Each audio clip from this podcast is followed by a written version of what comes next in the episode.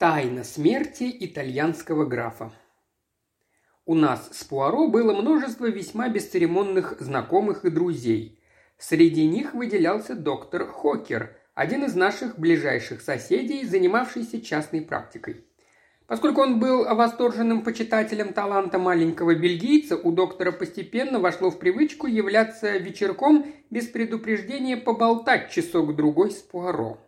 Сам Хокер по своей натуре был человеком весьма простым и бесхитростным, даже наивным, и, может быть, именно по этой причине так и восхищался теми талантами моего друга, которые ему самому казались верхом гениальности. Помню, как-то вечером в начале июня он завалился к нам около половины девятого и удобно устроился в кресле. Разговор зашел о все более участившихся в последнее время случаях отравления мышьяком. Должно быть, прошло не более четверти часа, как дверь в нашу гостиную распахнулась, и в комнату влетела какая-то женщина. Судя по ее взволнованному виду, случилось нечто из ряда вон выходящее. «О, доктор, как удачно, что вы здесь! Нужна ваша помощь и немедленно! О, боже, какой ужасный голос! Он сведет меня с ума!» В нашей перепуганной гости я не сразу узнал экономку доктора Хокера, мисс Райдер. Доктор жил холостяком в старом, унылом доме через две улицы от нас с Пуаро. Всегда такая спокойная и выдержанная мисс Райдер сейчас была на грани истерики. «Какой ужасный голос! Чей голос? Бога ради! И вообще, в чем дело?»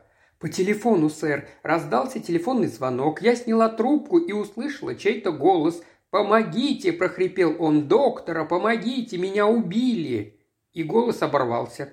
«Кто говорит?» Крикнула я. «Кто говорит?» И в ответ услышала слабый шепот. «Фаскотини, так кажется. Ридженс Корт». С губ доктора сорвалось восклицание. «Граф Фаскотини! Правильно, у него квартира в Ридженс Корт. Я должен немедленно бежать. Господи, что там могло случиться?» «Ваш пациент?» – полюбопытствовал Пуаро. «Да нет, я бы так не сказал. Заходил к нему как-то раз по поводу легкой простуды. Кажется, он итальянец, но по-английски говорит превосходно, без малейшего акцента.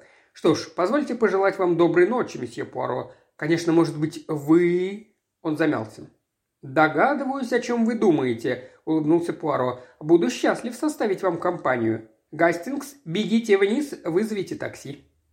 Интересно, почему, когда такси нужно позарез, будто какая-то злая сила уносит их из города?» – спрашивал я себя, переминаясь с ноги на ногу на темной улице.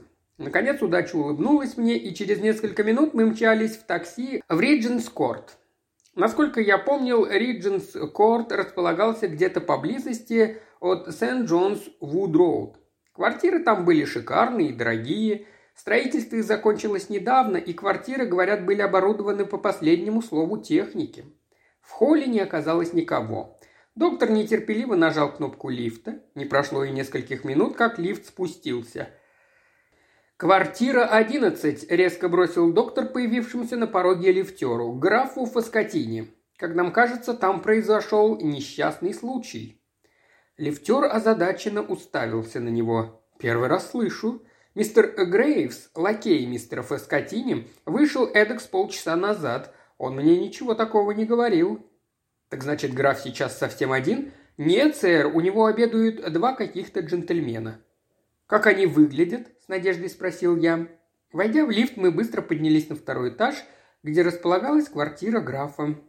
«Сам я их не видел, сэр», – ответил на мой вопрос лифтер, «но, насколько я понимаю, они оба иностранцы».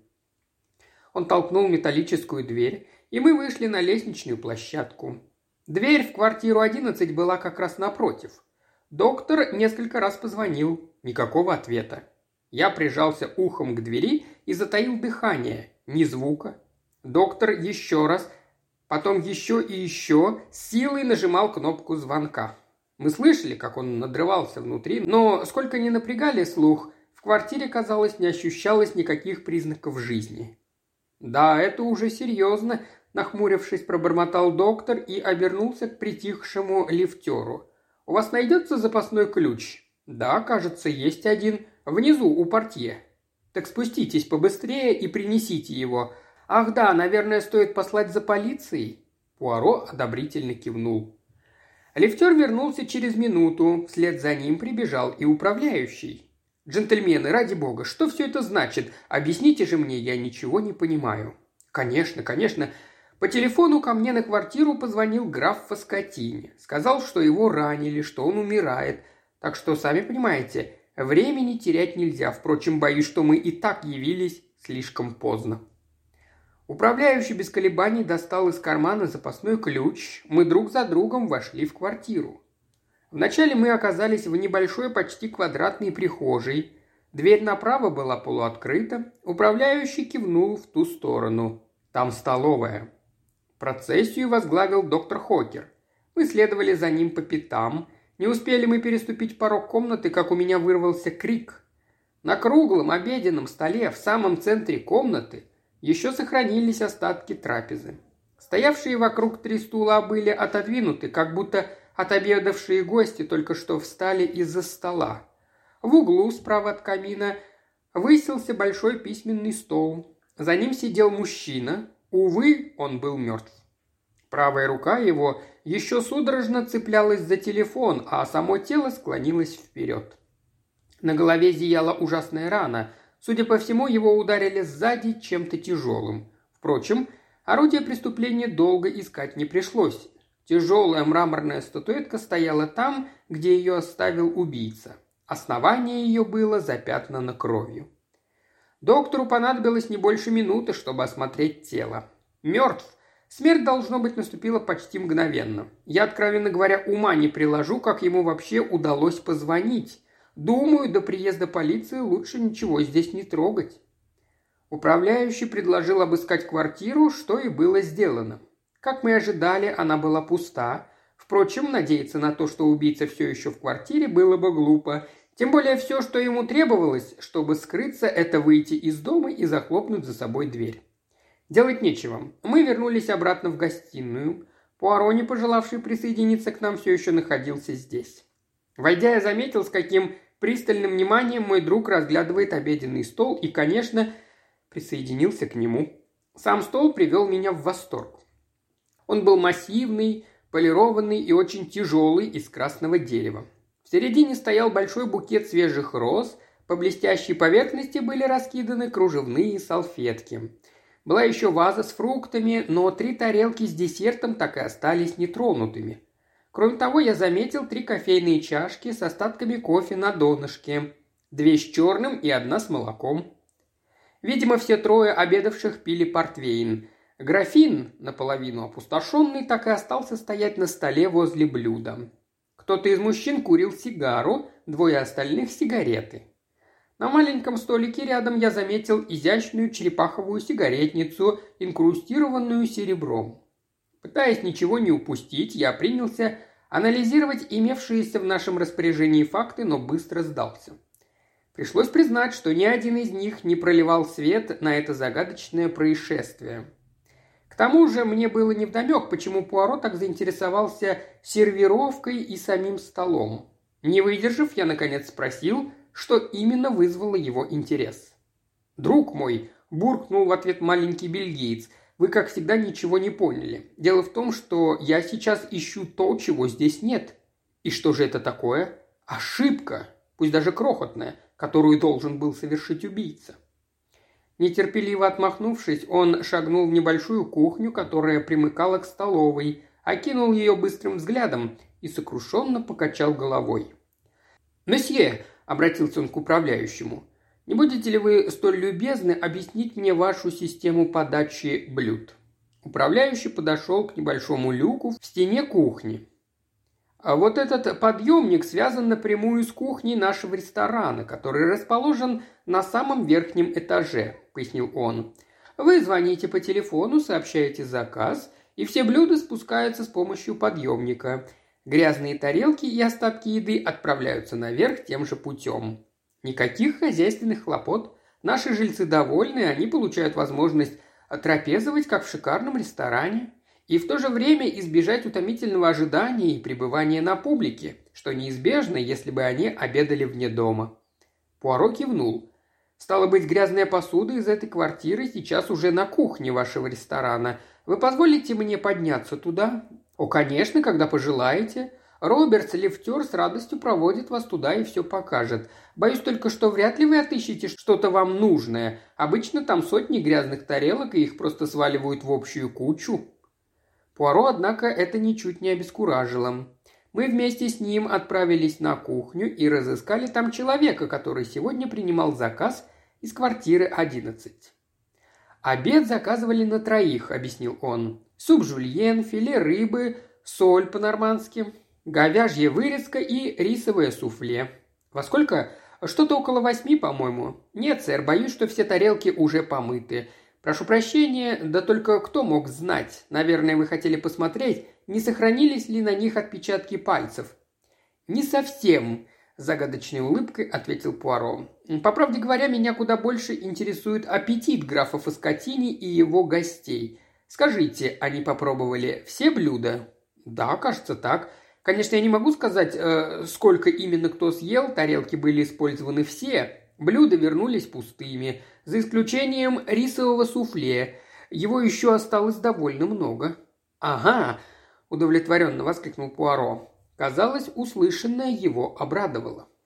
Пока мы спускались в лифте на второй этаж, он шепнул мне на ухо. «Скорее всего, мы имеем дело с весьма методичным человеком». «Кого вы имеете в виду? Убийцу или графа Фаскотини?» Граф, судя по всему, был человеком, считавшим, что порядок прежде всего. Обратите внимание, Гастингс, позвонив доктору и позвав на помощь, он предупредил о том, что умирает, а после этого сумел положить трубку на рычаг. Я ошеломленно уставился на Пуаро. Вспомнив его недавние расспросы и сопоставив их с тем, что он только что сказал, я остановился. Неожиданная мысль вдруг пришла мне в голову. «Вы подозреваете, что его отравили?» – вскричал я, захлебываясь от волнения. «А потом ударили по голове, чтобы отвести подозрение». Пуаро загадочно улыбнулся и ничего не ответил. Мы снова вернулись в злополучную квартиру. Там уже был местный полицейский инспектор с двумя констеблями. Он было попытался воспротивиться нашему присутствию, но Пуаро мигом утихомирил его. Достаточно было только упомянуть имя нашего доброго знакомого Джепа из Скотланд-Ярда, как инспектор стушевался и разрешил нам остаться, хотя выражение лица у него сохранилось довольно кислое. К слову сказать, мы вернулись на редкость вовремя, поскольку буквально через несколько минут дверь распахнулась, и в комнату ворвался чрезвычайно взволнованный мужчина лет сорока. Лицо его было искажено ужасом и отчаянием. Оказалось, это Грейвс, камердинер и слуга покойного графа Фаскотини. То, что он поведал нам, прозвучало как гром среди ясного неба. Утром накануне убийства к его хозяину пришли какие-то два джентльмена. Оба были итальянцы, и тот из них, что с виду казался старше, мужчина лет под сорок, сообщил, что его зовут сеньор Асканио. Второй, по словам Грейвса, был изысканно одетый молодой человек лет двадцати четырех. Судя по всему, граф Фаскотини ждал этого визита, потому что немедленно отослал Грейвса с каким-то незначительным поручением. Тут камердинер замялся и, потупившись, замолчал. На лице его отразилось некоторое сомнение. В конце концов, немного поколебавшись, он сознался, что, сгорая от любопытства, не сразу отправился выполнить приказ своего хозяина, а вместо этого замешкался, надеясь услышать что-нибудь интересное – но к большому его разочарованию все трое разговаривали настолько тихо, что ему мало что удалось разобрать. И все же кое-что он все-таки сумел уловить. Судя по всему, разговор шел о деньгах и немалых. Графу угрожали. Словом, беседу эту даже с большой натяжкой никак нельзя было назвать дружеской. Под конец разговора граф, забывшись, немного повысил голос, и Грейвс услышал, как он сказал Теперь у меня нет времени спорить с вами, джентльмены. Если вы зайдете завтра часов в восемь к обеду, мы продолжим наш разговор». Испугавшись, что его застукают под дверью, Грейвс умчался выполнять поручение своего хозяина. На следующий день оба итальянца вернулись ровно в восемь. Прислуживал за столом он и может свидетельствовать, что разговор шел о самых обычных вещах – о политике, о погоде, о театральных новинках. После того, как Грейвс подал кофе и принес графин с портвейном, хозяин отослал его, сказав, что тот свободен на весь вечер. «Наверное, так бывало всегда, когда к вам приходили гости», – предположил инспектор. Нет, сэр, наоборот. Вот поэтому-то я и решил, что речь на этот раз идет о каком-то необычном деле, и именно его мой хозяин и хотел обсудить со своими гостями. На этом рассказ Грейвса и закончился. Он вышел из дома около 8.30, на улице встретил приятеля, и они вместе отправились в мюзик-холл «Метрополитен», что на Эджвер-Роуд. Как выяснилось, никто не видел, как оба гостя ушли, хотя время убийства удалось определить довольно точно – 8.47. Небольшие часы, стоявшие на письменном столе, по всей вероятности, сброшенные самим графом Фаскотини, теперь разбитые валялись на полу. Их стрелки показывали 8.47. Судя по словам мисс Райдер, телефонный звонок графа раздался примерно в то же самое время. Полицейский врач наскоро осмотрел тело, и его переложили на кушетку. И вот тогда-то я первый раз увидел его лицо, оливково-смуглое, как у всех южан, с орлинным носом. Пышные черные усы оттеняли полные яркие губы. Они были полуоткрыты, а за ними виднелся ряд ослепительно белых, хищных и острых зубов. В общем, лицо было не из приятных. «Ну что ж», – сказал полицейский инспектор, перелистав блокнот, – «дело кажется достаточно ясное. Единственная трудность, как отыскать этого самого сеньора Асканио и его напарника. Остается только надеяться, что его адрес есть в записной книжке графа». Пуаро и тут оказался прав – Граф Фаскотини на самом деле был на редкость аккуратным и методичным человеком. Перелистав записную книжку покойного, мы обнаружили лаконичную запись, сделанную четким мелким почерком графа «Сеньор Пауло Асканио, отель Гросвеннер». Инспектор ринулся звонить по телефону. Вернулся он довольный. Как раз вовремя. Обе наши птички едва не упорхнули на континент. Ну вот, джентльмены, Боюсь, это пока все, что мы можем сделать. Дело, конечно, грязное, зато простое. Наверное, обычная вендетта. Знаете, как это бывает у итальянцев. Сообразив, что нам ненавязчиво предлагают удалиться, мы распрощались и вышли. Доктор Хокер был вне себя от возбуждения. Настоящее начало романа, не так ли? Просто мороз продирает по коже, ей-богу. Ни за что бы не поверил, что такое бывает, если бы прочел где-нибудь. Пуаро хранил угрюмое молчание. Судя по всему, его что-то тревожило, и за весь вечер из него не удалось вытянуть ни слова. «А что скажет наш знаменитый детектив?» – воскликнул доктор Хокер, фамильярно хлопнув Пуаро по спине. «Все слишком ясно, да? Никакой поживы для маленьких серых клеточек?» «Вы так считаете? А вы не согласны?» «Ну а что вы скажете об окне?» Об окне? Да ведь оно было закрыто на щеколду. Никто не сумел бы выбраться из комнаты через окно. Я сам проверял. А почему вы вообще это заметили? На лице доктора появилось озадаченное выражение. Пуаро охотно объяснил. Из-за портьер. Они были задернуты. Немного странно, не правда ли? И еще вспомните, кофе на дне чашек. Он был слишком черный. Ну и что с того? «Слишком черный», — повторил Пуаро. «К тому же блюдо с рисовым суфле осталось почти нетронутым. В результате что мы имеем?» «Лунный свет», — расхохотался доктор. «Перестаньте морочить нам голову, Пуаро». «И не думал даже. Спросите Гастингса, он вам подтвердит, что я серьезен как никогда». «Честно говоря, я тоже не совсем понимаю, к чему вы клоните», — сознался я. «Не подозреваете же вы в самом деле его камердинера? Может, вы думаете, что он был заодно с этой шайкой и подсыпал что-то в кофе? Ну да в полиции непременно проверят его алиби. Нисколько не сомневаюсь, друг мой, но сейчас меня, по правде говоря, гораздо больше интересует алиби сеньора Асканио. Вы надеетесь, что у него есть алиби? Вот это-то меня и тревожит. Ничего, вскоре мы это выясним, будьте уверены. Благодаря газете Daily Newsmonger мы скоро узнали о том, как развивались события дальше.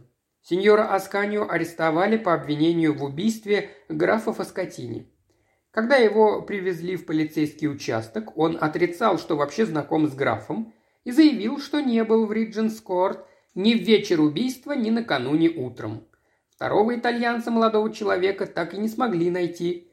Сеньор Асканио, как выяснилось, приехал в Лондон один за два дня до убийства и поселился в гостинице «Гросвеннер». Все попытки обнаружить его молодого спутника оказались тщетны. И все же сеньор Асканио так и не предстал перед судом. Никто иной, как сам итальянский посол, лично явился в полицейский участок и клятвенно засвидетельствовал, что сеньор Асканио был у него в посольстве в тот самый вечер с восьми до девяти. Арестованного пришлось освободить. Естественно, большинство людей продолжало считать, что убийство было совершено по политическим мотивам, и его, естественно, постарались замять. Пуаро проявлял к этому загадочному делу самый живой интерес. И однако я был немало удивлен, когда как-то утром он объявил мне, что к 11 часам ждет гостя, и что этот гость – никто иной, как сеньор Асканио, собственной персоной. Он хочет посоветоваться с вами? «Не угадали, друг мой. Это я хочу посоветоваться с ним». «О чем?» «Об убийстве в Ридженскорт». «Хотите сказать, что это его рук дело?»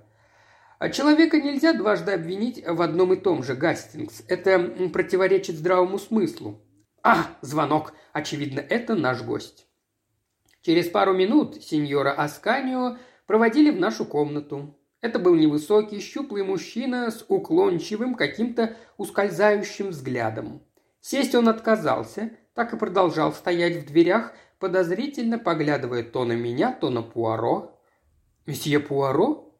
Мой маленький друг кивнул. «Прошу вас, садитесь, сеньор.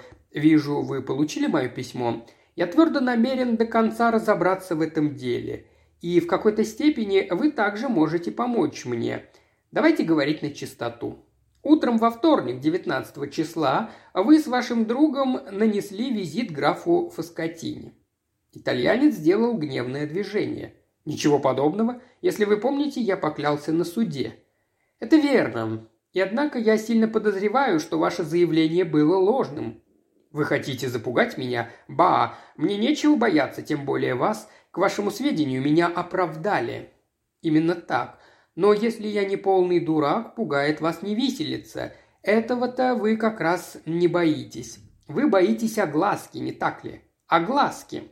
Что ж, как вижу, вам это не слишком по душе. Я почему-то так сразу и подумал. Так что сами видите, сеньор, ваш единственный шанс рассказать мне все без утайки. К тому же я ведь не спрашиваю, что за дела привели вас в Англию. Это и так понятно. Вы специально приехали ради того, чтобы встретиться с графом Фаскотини. «Никакой он не граф!» – прорычал взбешенный итальянец. «Да, правда ваша. Я уже успел заглянуть в готский альманах. Имя графа Фаскотини там не значится. Неважно. Графский титул не хуже любого другого, когда речь идет о шантаже. Ладно. Полагаю, мне и вправду лучше рассказать все на чистоту, тем более вы и так уже почти все знаете. Просто я заставил потрудиться с пользой. Он гордо постучал себя по лбу свои маленькие серые клеточки. Так что к делу, сеньор Асканио. Итак, вы навестили покойного во вторник утром, не так ли? Да, но я и не думал возвращаться туда на следующий день. В этом не было никакой нужды. Ладно, слушайте, я расскажу вам все, как было. В руки этого мерзавца попала информация об одном человеке, занимающем очень высокое положение в нашей стране. Фаскотини соглашался продать эти документы, но за огромную сумму. Я приехал в Англию, чтобы обо всем договориться. В то утро, как было заранее условлено, я пришел к нему в Ридженскорт. Со мной был один из младших советников итальянского посольства. Граф оказался более сговорчивым, чем я ожидал. Впрочем, и так сумма, которую я ему заплатил, была просто чудовищной. Прошу прощения, а как именно вы ему заплатили? Итальянскими купюрами, самыми мелкими. Я вручил ему деньги, он мне компрометирующие бумаги. Больше я его никогда не видел. Почему же вы не рассказали обо всем, когда вас арестовала полиция? Видите ли, из-за деликатности порученного мне дела. Поневоле пришлось отрицать всякую связь с этим человеком. Ну а теперь, когда все уже позади, как вы объясните то, что случилось в тот вечер? Могу только предположить, что кому-то, видимо, понадобилось меня подставить. К тому же, насколько я осведомлен, никаких денег в квартире не нашли. Пуаро с любопытством глянул на него и покачал головой. «Странно», – пробормотал он. «Ведь у нас у всех есть маленькие серые клеточки, но мало кто ими пользуется. Что ж, желаю вам всего хорошего, сеньор Асканио. Могу только сказать, что я вам верю. Нечто подобное я и предполагал, но мне нужно было убедиться». Проводив нашего гостя, Пуаро снова вернулся в кресло и улыбнулся мне. Ну а теперь послушаем, что об этом думает капитан Гастингс. Что ж, думаю, этот Асканио прав, кто-то действительно его подставил. Эх, Гастингс, ну почему вы никогда не используете мозги, которыми наделил вас Всевышний? Неужели вы не помните, что я сказал, когда мы с вами тем вечером выходили из квартиры покойного Фаскотини? По поводу портьер, которые не были задернуты. А ведь было начало июня, в это время в восемь вечера еще довольно светло. Солнце садится только в половине девятого. Неужели вам это все еще ничего не говорит? Господи, неужели вы никогда так ничему и не научитесь, Гастингс? Хорошо, продолжим. Кофе, как я сказал, был черным, а зубы покойного графа ослепительно белыми. А ведь кофе пачкает зубы, друг мой. Стало быть, граф не пил кофе, но остатки напитка были на всех трех чашках. Значит, кто-то просто пытался нас убедить, что кофе граф все-таки выпил, а на самом деле это не так. Остается узнать, зачем кому-то это понадобилось. Совершенно сбитый с толку, я неуверенно улыбнулся. Ладно, я вам подскажу. Откуда нам вообще известно о том, что сеньор Асканио и его друг или двое мужчин, чрезвычайно на них похожих, приходили тем вечером к графу? Никто не видел, как они вошли, никто не видел, как они вышли. У нас на этот счет есть только показания одного человека и множество неодушевленных свидетельств. Вы имеете в виду... Я имею в виду ножи, вилки и грязные тарелки. А это действительно было гениально придумано.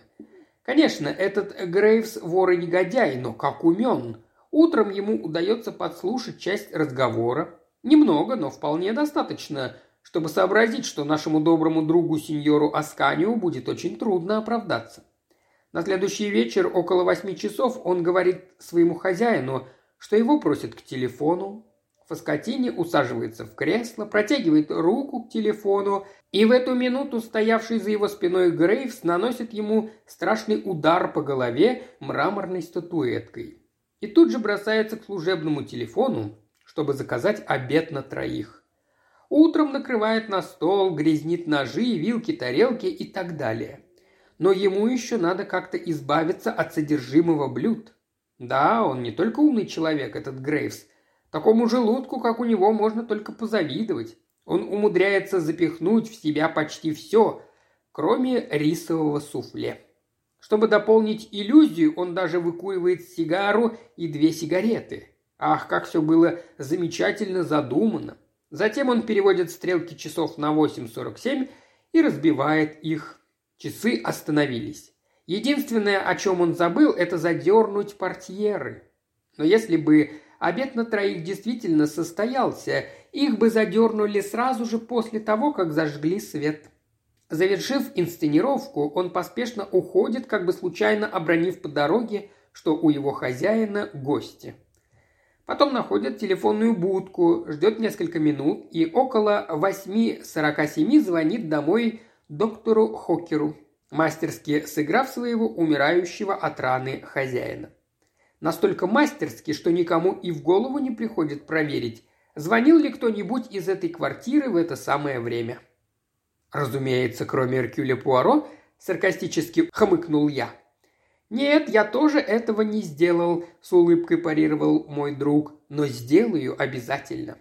Вначале я хотел все рассказать вам, но вот увидите, я окажусь прав, и тогда наш друг инспектор Джеб, которому я дал в руки все улики, сможет, наконец, упрятать за решетку этого хитроумного мерзавца Грейвса. Интересно, много ли ему из денег хозяина удалось потратить? Пуаро и тут оказался прав. Прав, как всегда. Черт его побери.